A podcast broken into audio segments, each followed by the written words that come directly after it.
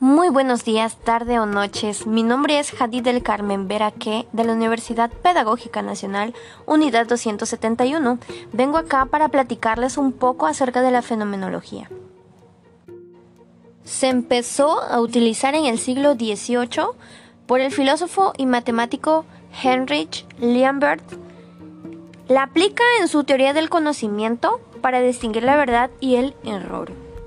Sin embargo, Husserl fundó este método porque proponía una renovación en los conceptos de las disciplinas filosóficas y de la ciencia.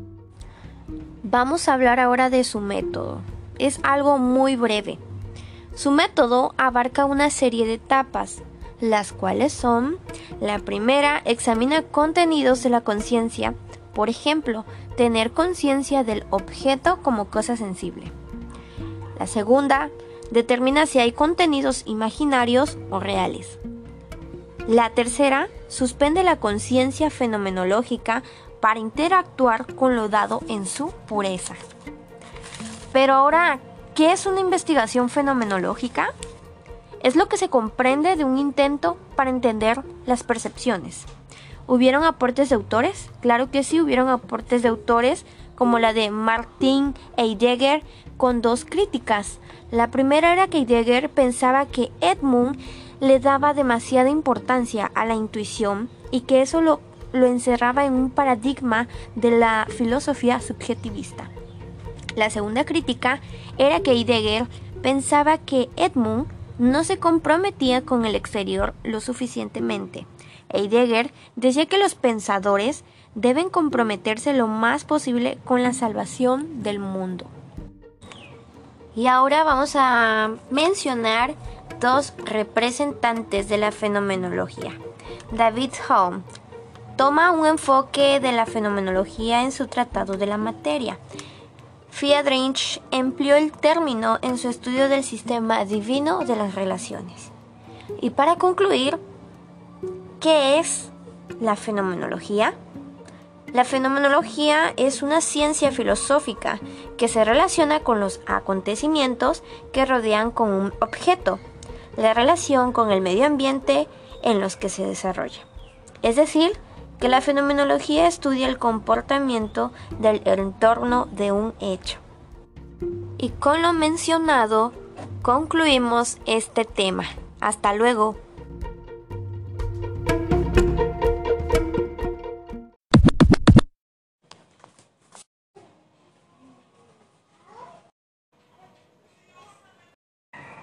Hola, me presento. Mi nombre es Jadid del Carmen Veraque y hago esta presentación con el fin de evidenciar lo aprendido en la sesión 12 con el tema de la educación actual.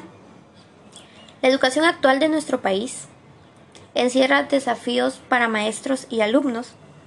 Los maestros llevan de la mano el objetivo de transformar la cultura en riqueza de conocimientos de todos y para todos la educación es participativa en la vida de todo ser humano que la recibe.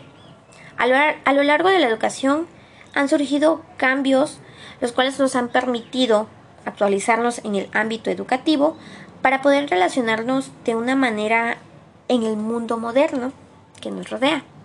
Y sí, para eso nos sirve la educación, para formarnos y así podamos tener una vida acorde a las cosas nuevas que se presenten, basándose en competencias. La educación en México y los desafíos que esta presenta es la pobreza y la desigualdad. El sistema educativo se debe de encargar de cambiar la educación, la calidad de vida, generando así democracia, justicia y seguridad.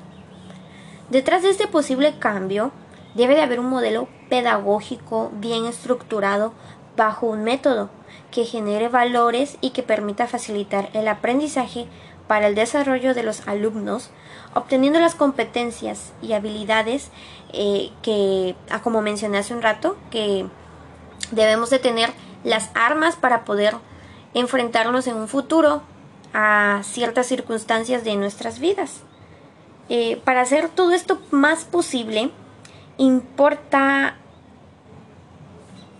la manera en que el maestro ejerce el método, dando como resultado una educación de calidad para nuestras vidas. Hola, hola, soy Jadid del Carmen Veraque.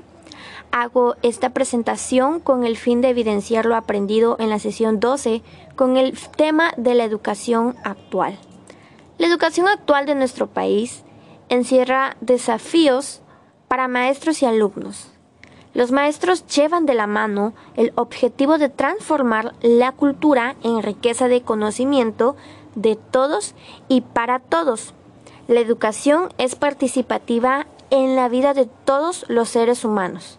A lo largo de la educación han surgido cambios los cuales nos han permitido actualizarnos en el ámbito educativo para poder relacionarlos de una manera en el mundo moderno que nos rodea. Entonces, para eso nos sirve la educación, para formarnos y así tengamos una, una vida acorde a las cosas nuevas que se presenten, basándose en competencias. La educación en México y los desafíos que enfrenta es la pobreza y la desigualdad. El sistema educativo se debe de encargar de cambiar la educación, la calidad de vida, generando democracia, seguridad y justicia.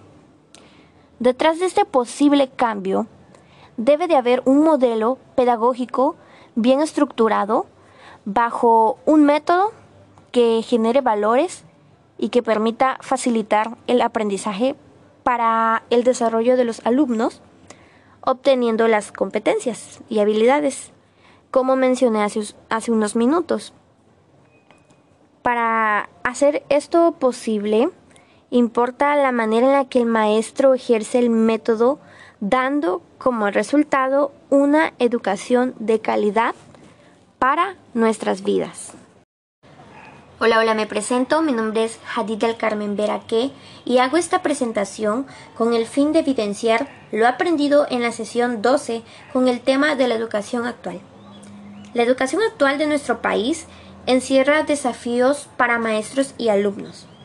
Los maestros llevan de la mano el objetivo de transformar la cultura en riqueza de conocimientos de todos y para todos, siendo participativa en la vida de todos los seres humanos que la reciben. A lo largo de la educación han surgido cambios los cuales nos han permitido actualizarnos en el ámbito educativo para poder relacionarnos de una mejor manera en el mundo moderno que nos rodea. Para eso nos sirve la educación, para formarnos y así podamos tener una vida más acorde a las a las cosas nuevas que se presenten, basándose en competencias. La educación en México y los desafíos que ésta enfrenta es la pobreza y la desigualdad. El sistema educativo se debe encargar de cambiar la educación, la calidad de vida, ganando democracia, generando democracia, seguridad y justicia.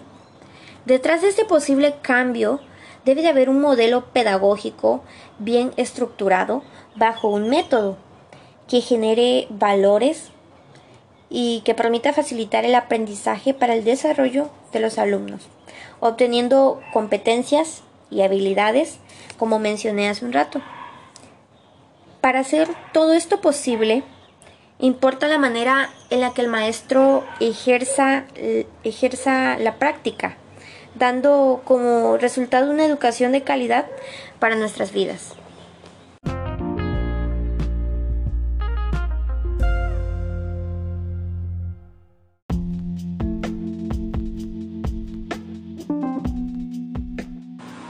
Buenos días, buenas tardes o noches, desde donde me escuches, les saludo a Jadi del Carmen Veraque para platicarles un poco de la importancia de los sofistas en la educación. Antes que nada, recordemos que los sofistas eran expertos en retórica, que en la antigua Grecia se dedicaban a la enseñanza del sentido de las palabras y que las personas los consideraban sabios gracias a sus conocimientos para desarrollar sus racionamientos y convencer a los demás, siendo como objetivo de los sofistas darle la formación a los jóvenes. la importancia de la pedagogía de los sofistas en la educación fue la retórica y el lenguaje, pues como mencioné, la formación política era muy importante para sus alumnos. Sus pensamientos y los aportes a la educación presenta antecedentes históricos y culturales, sobre todo en la ilustración helénica, con el surgimiento de descubrimientos, el teatro y entre otras cosas.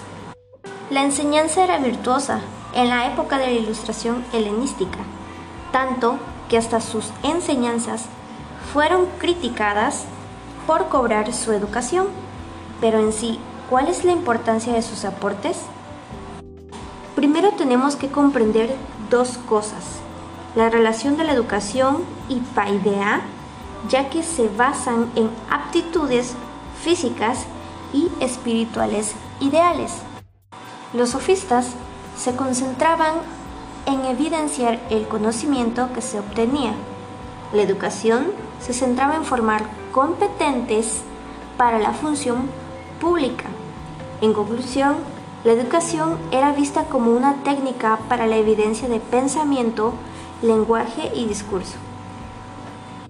Y la retórica, base de la educación entre los sofistas. Me despido con mucha alegría, Dios les bendiga y nos vemos muy pronto.